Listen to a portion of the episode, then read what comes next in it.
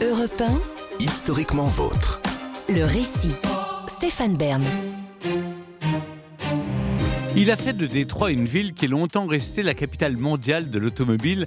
Sa vision de l'organisation du travail a profondément modifié la manière dont on travaille encore aujourd'hui dans le monde ouvrier. Je vous raconte maintenant l'un des patrons les plus visionnaires mais aussi contestés du XXe siècle, Henry Ford. Nous sommes le 5 janvier 1914 à Détroit. Henry Ford convie ce jour-là la fine fleur des journalistes de la presse économique américaine au cœur de son empire de Highland Park.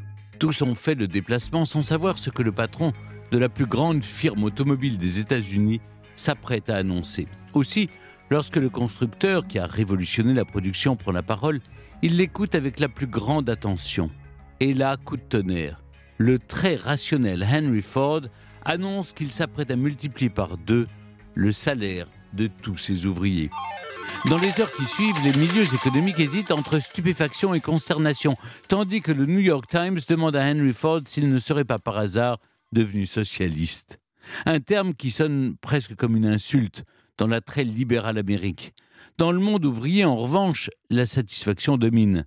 5 dollars par jour au lieu de 2,5, ce n'est pas rien, au moment où l'Amérique s'est enlisée dans un marasme économique qui inquiète les classes populaires. Cette fois, Henry Ford vient de forger définitivement sa légende.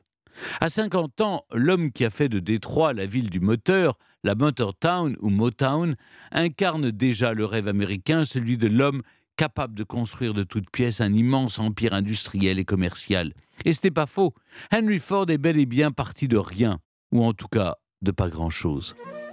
Lorsqu'il voit le jour en 1863 à Spring Wells Township, une petite ville du Michigan, son avenir semble tout tracé. Henry sera fermier comme son père. Mais très vite, dans toutes les fermes de la région, tous se passent le mot. Dès qu'il s'agit de mettre les mains dans le cambouis, Henry est le garçon qu'il vous faut, débrouillard, inventif et bûcheur. À 15 ans, Henry Ford bricole un premier moteur à vapeur dans la grange qui lui sert d'atelier. L'année suivante, il quitte la ferme paternelle pour la ville voisine de Détroit. Pendant 10 ans, Henry multiplie les expériences avant d'intégrer l'une des nombreuses entreprises fondées par l'industriel Thomas Edison. Et il ne lui faut pas deux ans pour devenir l'ingénieur en chef de la Edison Illuminating Company. En 1893, dans l'atelier où il bricole à ses heures perdues, Ford met au point son premier moteur à essence.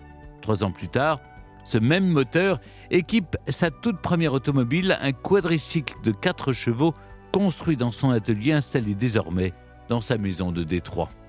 En 1899, le trentenaire fonde une première entreprise qui ne fait pas long feu, puis une deuxième qui connaît le même sort. Jamais deux sans trois.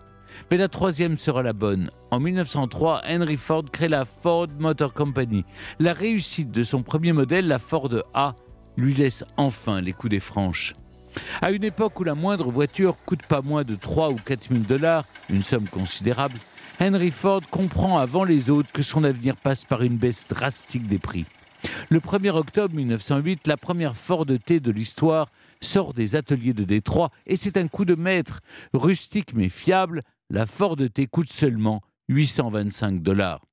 L'équivalent tout de même d'une année de salaire pour un enseignant. Et ce n'est que le début. En 1926, elle ne vaut plus que 290 dollars, soit le prix d'un cheval. L'automobile est enfin à la portée de toutes les bourses, au moins celle de la middle class. Le succès du modèle est sidérant. En 20 ans, 15 millions d'exemplaires sortent des usines de Highland Park, l'immense usine que Ford aménage au nord de la ville. Et la Ford T, dont la silhouette n'est pas sans rappeler un peu celle de la voiture de Gaston Lagaffe, devient l'un des emblèmes du rêve américain. Au début des années 1920, l'usine de Détroit produit une Ford T toutes les 12 secondes une cadence inimaginable avant la petite révolution menée par Henry Ford. Avant lui, la production automobile en était encore à ses balbutiements. Chaque voiture était assemblée l'une après l'autre par un groupe d'ouvriers qualifiés. Pour réduire ses coûts, Ford comprend qu'il doit organiser la production autrement. Il s'inspire alors d'une technique qu'il a eu l'occasion d'étudier dans les abattoirs de Chicago, où les carcasses se déplacent vers les ouvriers et non pas l'inverse, grâce à la circulation d'une série de chariots qui forment une sorte de chaîne logistique qui va de l'abattage à la distribution en passant par la découpe et l'emballage. Ce qu'on appelle dès lors le Fordisme n'est jamais que la déclinaison de ce principe, rationalisé à l'extrême par un Henry Ford qui chasse la moindre perte de temps. Chaque ouvrier est affecté à une tâche bien définie, le long des fameuses lignes de montage dont Charlie Chaplin s'est moqué dans les temps modernes. On visse, on perce, on serre les boulons, on assemble, on ajuste. Pour renier plus encore sur les coûts, Ford parie aussi sur la standardisation.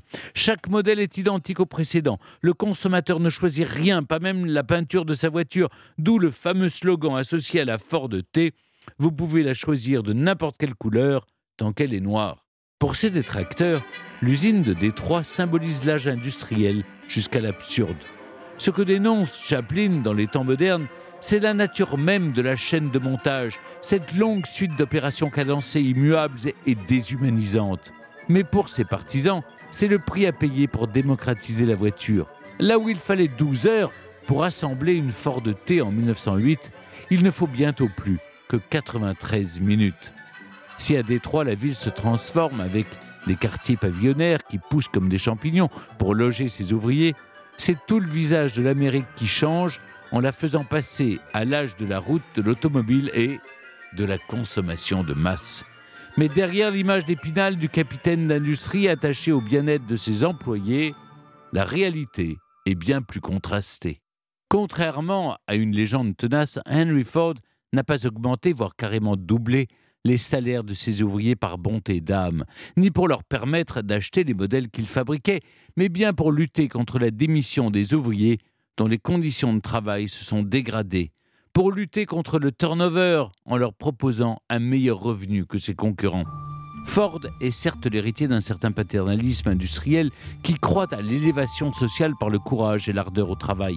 Mais c'est aussi un puritain qui réclame de chaque ouvrier une morale irréprochable et qui n'hésite pas à s'assurer qu'aucun d'entre eux ne gaspille son argent dans le jeu ou la boisson quitte à employer des méthodes contestables, comme celle de faire vérifier par l'un de ses hommes de confiance les domiciles des salariés, pour s'assurer que l'hygiène y est réprochable et qu'on y pratique la tempérance sous toutes ses formes. Si Henry Ford met en place une politique sociale avant-gardiste pour l'époque, c'est aussi pour tuer dans l'œuf toute contestation potentielle. Et l'homme le plus riche d'Amérique luttera d'ailleurs bec et ongle pour empêcher l'apparition de syndicats dans ses usines. Quand tout va bien, tout le monde s'y retrouve.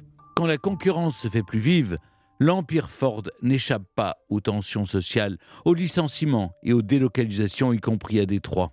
Aujourd'hui, il ne reste plus rien ou presque des usines de Highland Park délaissées pour d'autres sites en Amérique ou ailleurs. S'il est un visionnaire incontestable, Henry Ford reste un homme dont l'héritage est terni par un antisémitisme d'une rare violence. Celui-ci ne lui est certes pas propre au début du XXe siècle, hélas, mais son soutien au Troisième Reich jusqu'au tout début de la Seconde Guerre mondiale reste comme une tâche indélébile. Mais Henry Ford aimait sans doute trop l'empire qu'il avait construit pour en abandonner les commandes avant sa mort. Survenu le 7 avril 1947, sa disparition marque la fin d'une existence menée pied au plancher. Europe historiquement vôtre.